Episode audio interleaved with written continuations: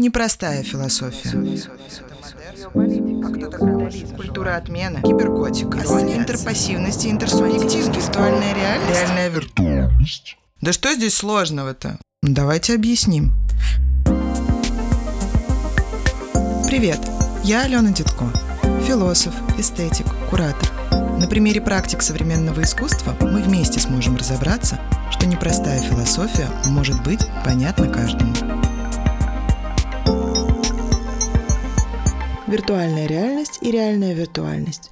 Давайте сегодня поговорим с вами о том, почему именно эти два словосочетания определяют наше современное существование обратимся к интернету. Да? Ведь куда мы с вами э, идем за всеми своими ответами? В интернет. Поэтому мы на него и смотрим, но не на его содержательную сторону, но лишь на его структуру. Структура интернета имитирует нашу с вами обыденную реальность. Это как будто бы бесконечная полка с книгами. Мы тянемся к одной, но нечаянно зацепляем другую. Вспомните, как вы заходите на страницы Википедии. Вы зашли за одним, но буквально через две минуты или, возможно, даже меньше, вы уже перешли по какой-то гиперссылке. Покажите мне того человека, который который искренне дочитывает абсолютно все разделы статьи на Википедии. Ну, таких в основном нету. Если они есть, то они уникумы. Получается у нас с вами следующая история. Мы как будто бы прыгаем по гиперссылкам, достигая на первый взгляд полноценного, но по факту поверхностного осознания реальности, в которой мы существуем. При этом то же самое могло произойти с нами в пятом классе, придя в библиотеку, например. И вот вопрос. Мы с вами, находясь в интернете, совершенно свободно себя там ощущаем. И вообще вся лексика, связанная с интернет-взаимодействием, она обычно имитирует те действия, которые мы выполняем в нашей обыденной реальности, типа серфить. Да, мы как будто бы по волнам интернета перекатываемся, что-то новое узнаем, от чего-то бежим. Виртуальная реальность в эпоху постконструктивизма, в эпоху постсовременного искусства, она выражается в так называемой дополненной реальности. Эту технологию сокращенно называют AR. Это когда мы с вами, видя некий физический объект, висящий на стене, например, да, а, наводим на него камеру телефона, и нас по ссылке перекидывают в ту социальную сеть, где возможно накладывание фильтров. Да, и вы уже смотрите не просто на какую-нибудь большую карту Таро, но на ту карту Таро, которая в вашем телефоне видоизменяется. Там появляются какие-то новые объекты, они начинают двигаться, вам от этого весело, и что вы делаете в следующую очередь? Вы, скорее всего, делаете сторис, вы делаете рилс, и в дальнейшем таким образом популяризируете знания об этой выставке, на которой вы присутствовали. Если не быть голословной, то обратимся к недавнему проекту. Начался он в феврале 23 года. Проект этот Анны Проказовой, современная российская художница, которая в коллаборации с Амельченко Gallery и комьюнити Москву сделали такой большой аудио визуальный, не просто проект, наверное, а аудиовизуальную инсталляцию, в которой Анна применила свои графические способности и создала 10 карт Большого Аркана из колоды Таро. Они выполнены в хорошей графической технике, немножечко под модерн, да, немножко там с отсылками к Альфонсу Мухе, но что интересно, вы подходите, наводите, собственно, камеру телефона на эти карты Таро, и они начинают видоизменяться, но при этом они так видоизменяются, что как будто бы вы получили доступ в произведения Джованни Боккаччо Декамерон, они начинают быть более откровенными, они становятся эротизированными, и вы думаете, боже, ну как прекрасно. Но проблема в том, что полноценно вы сможете запомнить этот объект, который увидели, только при помощи камеры своего телефона. Цифровизация настолько втерлась к нам в доверие, что жизнь свою мы не можем без нее уже помыслить.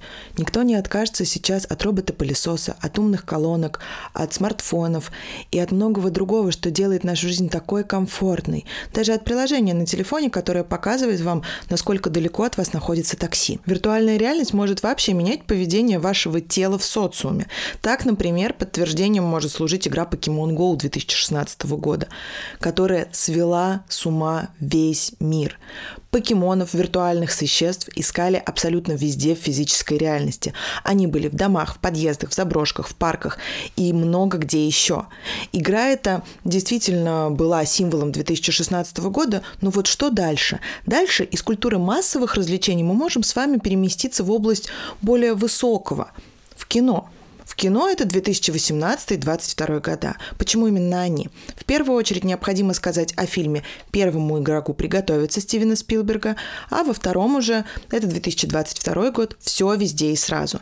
В чем разница между этими двумя фильмами? В том, что в первом варианте герой переносится в метавселенную и играет в дополненной реальности. Да, примерно так же, как в 2016 в Pokemon Go играли. А вот в фильме 2022 года героиня переносится из альтернативных реальностей, как будто бы теряя грань между физическим миром и цифровым. Да, грань к 22 году в искусстве между реальным и нереальным стирается. Именно это характеризует реальную виртуальность. Еще раз смотрим.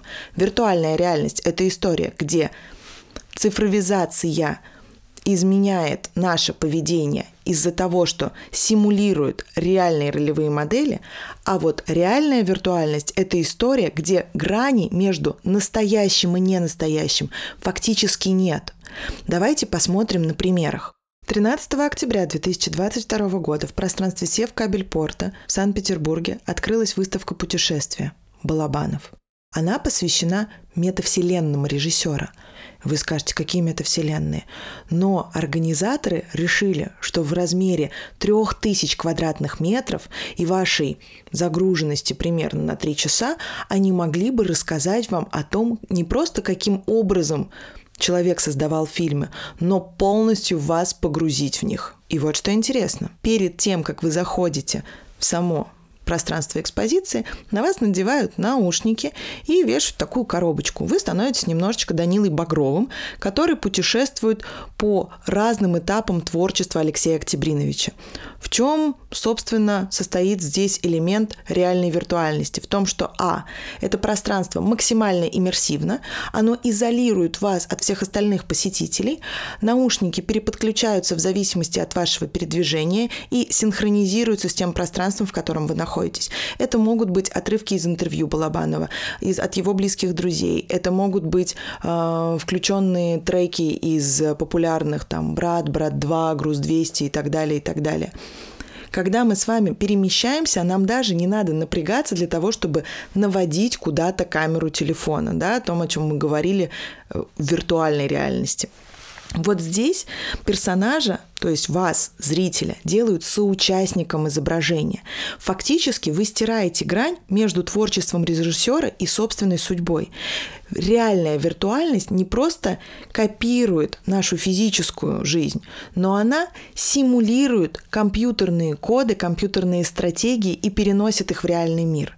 Вот с этими наушниками и с плеером, который переподключается в зависимости от вашего местоположения, вы становитесь таким компьютерным Данилой из второго брата, который ходит и стреляет во всех от первого лица. Это шутер, но в кинематографе. А теперь, смотрите – в «Брате 2» используется элемент компьютерной игры, который в дальнейшем переносится на физическую экспозицию творчества режиссера. И вы такой, блин, как прикольно, я сам почти Данила, я могу полежать в его трамвае из «Первого брата», я могу залезть на пожарную лестницу в самом центре и увидеть, собственно, архитектуру всей композиции. Но самое страшное, в хорошем смысле, да, самое страшное вот в такой реальной виртуальности, что погружение мышления, собственно, иммерсивная составляющая очень и очень высока. Фактически вы почти не обмениваетесь своими впечатлениями, пока находитесь на выставке. Возможно, именно из-за этого продолжительность посещения такая высокая, да, то есть люди не просто заходят и выходят, это не час, это не полтора, а это действительно около двух с половиной, трех часов. Причем, что интересно, влияет это и на людей, которые подкованы в творчестве режиссера, знают какие-то микродетали его биографии и ищут своеобразные пасхальные яйца. И в том числе это интересно и для тех, кто совершенно ничего не знает и приходит на это посмотреть как на новую информацию, уже данную в интерактивных гиперссылках. Фактически вы даже не можете пересечь пространство, как вам хочется. Вам уже дан лабиринт из скал, которые придумали кураторы экспозиции. Да, и вы идете таким образом, что даже если посередине вы захотели выйти, вы не можете выйти в дверь, в которую вошли. Вам надо пройти абсолютно все фильмы, все стадии творчества режиссера для того, чтобы выйти оттуда. Страшно? Мне было немножко да. И когда мы с вами понимаем, что современная экспозиционная деятельность, она фиксируется, она фундируется на концепции реальной виртуальности, появляется много вопросов к современной философии. А откуда этот термин произошел? Ну, во-первых, не откуда, а от кого? Его отцом-основателем можно назвать Славоя Жижика, который в декабре 2003 года читает микролекцию в Лондоне, которая так и называется «Реальность виртуального». В первую очередь он отталкивается от того, что принято в нашем обществе называть виртуальной реальностью. Он говорит, ну это масло масляное. Это, в принципе, то, что копирует вашу обыденную жизнь в цифровом пространстве. Да, про это мы уже с вами говорили. А вот реальность виртуального или реальная виртуальность намного-намного интересней. Давайте обратимся за подтверждением к философу. Он предлагает вот такой мыслительный эксперимент. Представьте, что вам сейчас 6 лет. И к вам подходят взрослые и спрашивают, верите ли вы в Деда Мороза? Вы, конечно же, отвечаете, что да, я верю. И на еще один вопрос, а почему ты, собственно, веришь в него? Вы говорите, ну вообще-то он подарки приносит и чудо. И так обычно и происходит в Новый год. Но вот те же самые дотошные люди, знаете, такие эдакие Сократы в Афинах, подходят к вашим родителям и говорят, а вы верите в Деда Мороза? И родители ваши отвечают, нет, конечно. Но зачем тогда вы обманываете своего ребенка, спрашивают они. Ну что значит обманываем? Это традиция. Ребенок должен во что-то верить. И он должен верить в чудо и новогодний праздник. Но вот вы становитесь немножечко старше. Вам уже 13, вы немного вредный подросток, отрицающий все. Вас опять же спрашивают, слушай, а в Дед Мороз ты веришь? Вы говорите, нет, не верю. А почему тогда ты об этом не скажешь родителям? Ну, потому что тогда подарков не будет. И когда вам уже там 13-14 лет, ваших родителей еще раз спрашивают – Почему вы сейчас не разрушите веру ребенка? Родители говорят, да, наверное, все все понимают. Да, мы сохраняем иллюзию того, что Дед Мороз существует, потому что эта иллюзия реально влияет на нашу обыденную с вами жизнь. Без символа Деда Мороза Нового года бы просто ну, не существовало. Представьте вообще жизнь без Нового года. Три, четыре, иногда пять месяцев зимы, особенно в средней полосе России. И вот вы сидите и думаете, все так грустно, непонятно. А тут вот он, Дед Мороз, какая-нибудь реклама заграничной газировки, которая сопровождает из года в год год этот праздник. И мы думаем, ну, Дед Мороз всегда приносит чудо. Но опять же, Дед Мороз будет всегда жить в иллюзорном мире, который неотъемлемо связан с нашим обыденным поведением. Традиционные застолья, празднества так или иначе обращаются к его фигуре. То же самое мы можем проследить с вами не только на мыслительных примерах Славоя Жижика, но и на нашей обыденной реальности. Так, например, мы, проходя какой-нибудь значок с буквой М, знаем, что за этой буквой М может скрываться как метро, так и, например, сеть быстрого питания. Символ в реальной виртуальности отсылает не просто к реальному содержанию, но он изменяет это реальное содержание. Таким образом, современное искусство, отталкиваясь от концепции реальной виртуальности, как будто бы соединяет в себе возможности к иммерсивности, к воображению и к переносу качества зрителя из созерцателя в соучастника. А глобально к чему это может привести? Это может привести не просто к стиранию границ между реальностью и ирреальностью, но и к изменению отношения к пространству-временному континууму. Так, например, недавно Тимати сделал голограмму Десла для того, чтобы извиниться перед уже покойным певцом, но вот в этой самой реальной виртуальности вы скажете, боже, ну это дичь какая-то. Да, это немного странно, возможно, для современного человека, но мы с вами идем к полноценному устранению пограничных состояний, будь то временные разрывы или пространственные лаконы – будь то устранение внутренних ментальных разрывов относительно целостности субъекта. Но об этом в следующих выпусках. В ближайшем же поговорим о глокальности. Слово на первый взгляд страшное, но именно оно определяет структуру современного массового общества. Это про соединение микро- и макроуровней. Это о том, каким образом локальные тренды становятся глобальными.